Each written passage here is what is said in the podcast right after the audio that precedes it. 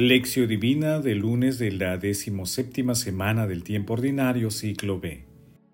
San Joaquín y Santa Ana, padres de la Virgen María.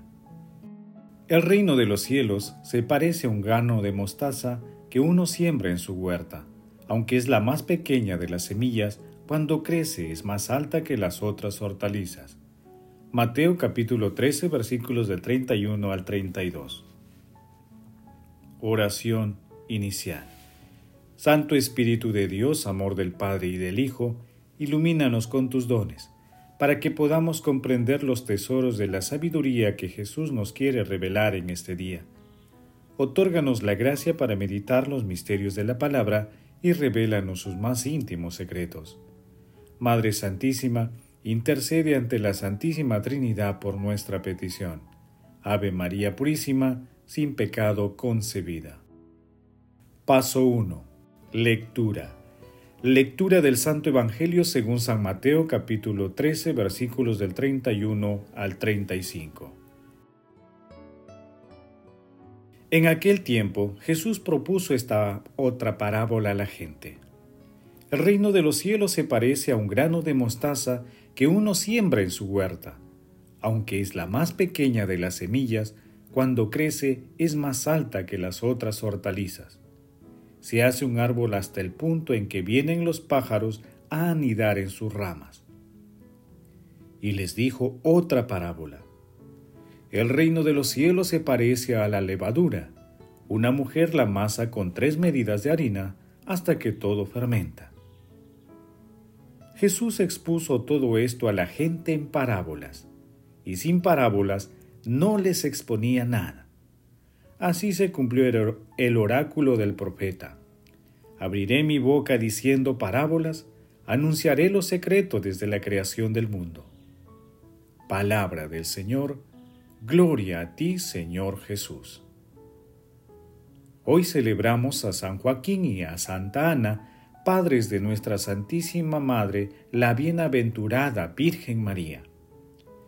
De acuerdo con Pseudo Epifanio, Joaquín significa preparación del Señor y Ana significa gracia. Sobre los padres de la Virgen María se posaron la bendición y la gracia celestial.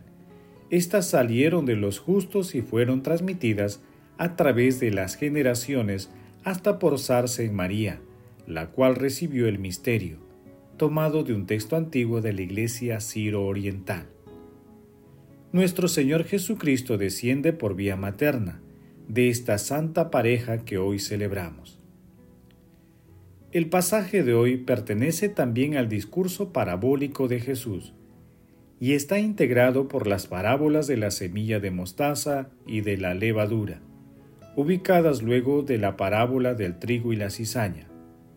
En este texto, Jesús explica la realidad del reino de Dios que es muy diferente a las expectativas del hombre, y lo hace a través de parábolas, con un lenguaje que es preciso descifrar, usando imágenes simples y elevadas comparaciones. La primera parábola está referida a la semilla de mostaza, la cual siendo una semilla muy pequeña puede crecer hasta convertirse en un árbol majestuoso. La semilla es Jesús, que al igual que la semilla entrará todo en este mundo para la redención del género humano y el florecimiento de su iglesia, la cual, al igual que el árbol, dará fruto y cobijará a todos los creyentes. La segunda parábola está referida a la acción de la levadura, la cual produce la fermentación o transformación de la masa, haciéndola crecer para convertirse en pan. La levadura es la iglesia, la masa somos los creyentes, y el pan es el alimento espiritual que la iglesia proveerá al pueblo de Dios en la tierra.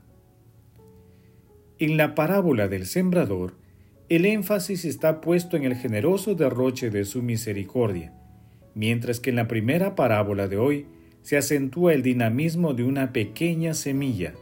De esta manera, a través del misterio de la pequeñez, Dios elige lo que es débil e insignificante a los ojos del mundo para renovarlo desde su fundamento.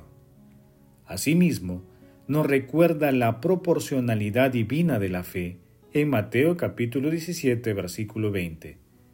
Si tuvieras fe como un granito de mostaza.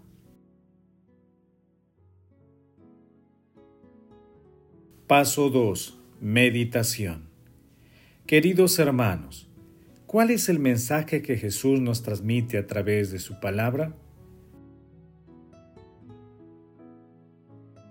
Las parábolas que meditamos, la de la semilla de mostaza y la levadura, diagraman en nuestros corazones el reinado de Dios.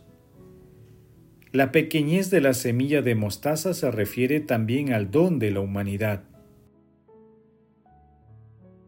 La pequeñez de la semilla de mostaza se refiere también al don de la humildad como fundamento para el crecimiento y los frutos espirituales, ya que de una minúscula semilla brota la vida maravillosa. La levadura que permite que la masa del pan alcance el nivel adecuado de fermentación para ser horneado y convertirse en pan, representa la acción divina, silenciosa y transformadora de la Iglesia que brinda el pan de los ángeles a través de la Santa Eucaristía y la palabra de Dios, buscando siempre la atención preferente de los más débiles y vulnerables, los pobres. Hermanos, respondamos a la luz de la palabra. ¿Actuamos con humildad en nuestras actividades cotidianas? Que las respuestas a estas preguntas nos ayuden a tener fe y confianza plena en la Santísima Trinidad y a estar preparados para actuar siempre inspirados en el temor de Dios. Jesús nos ama. Paso 3. Oración. Padre Eterno, tú que guiaste a San Joaquín y a Santa Ana por el camino divino y maravilloso del matrimonio, que procreó a la Madre de nuestro Salvador, guíanos en toda nuestra existencia para llegar a la gloria de la vida eterna. San Joaquín y Santa Ana, pedimos su intercesión ante la Santísima Trinidad para la protección de la familia cristiana ante los ataques que actualmente está sufriendo en el mundo. Les encomendamos todas las necesidades espirituales y materiales de todas las familias del mundo. Espíritu Santo, concédenos la paciencia y la confianza en tu acción divina para actuar siempre con humildad y bondad ante el mal que está presente en el mundo. Espíritu Santo, fortalece, ilumina e inspira a la Iglesia para que lleve la palabra de nuestro Señor Jesucristo convertida en acción a todos los confines de la tierra. Espíritu Santo, amor del Padre y del Hijo, ilumina las mentes de las autoridades de gobierno para que siempre actúen con justicia y sean fieles testigos de las enseñanzas de Jesús. Amado Jesús, Maestro de la humildad, mira con bondad y misericordia las almas del purgatorio y permíteles alcanzar la vida eterna en el cielo. Madre Santísima, Madre de la Divina Gracia, intercede ante la Santísima Trinidad por nuestras peticiones. Amén. Paso 4. Contemplación y acción. Contemplemos a nuestro Señor Jesucristo con una homilía de San Macario. Después de la transgresión de Adán, los pensamientos del alma lejos del amor de Dios se dispersaron y se mezclaron con pensamientos materiales y terrenos. Porque Adán por su pecado recibió en sí mismo la levadura de las malas tendencias, y así por participación todos los nacidos de él y de toda la raza de Adán tienen parte en esta levadura. Seguidamente, las malas disposiciones crecieron y se desarrollaron entre los hombres, hasta el punto de que llegaron a toda clase de desórdenes. Finalmente, la humanidad entera se vio penetrada de la levadura de la malicia. De manera análoga, durante su estancia en la tierra, el Señor quiso sufrir por todos los hombres, rescatarlos con su propia sangre, introducir la levadura celeste de su bondad en las almas de los creyentes, humillados bajo el yugo del pecado. quiso perfeccionar en estas almas la justicia de los preceptos y de todas las virtudes, hasta que penetradas de esta nueva levadura, se unieran para el bien y formaran un solo espíritu con el Señor. El alma que está totalmente penetrada de la levadura del Espíritu Santo ya no puede albergar el mal y la malicia, tal como está escrito. El amor no lleva cuentas del mal. Sin esta levadura celeste, sin la fuerza del Espíritu Santo, es imposible que el alma sea trabajada por la dulzura del Señor y llegue a la vida verdadera.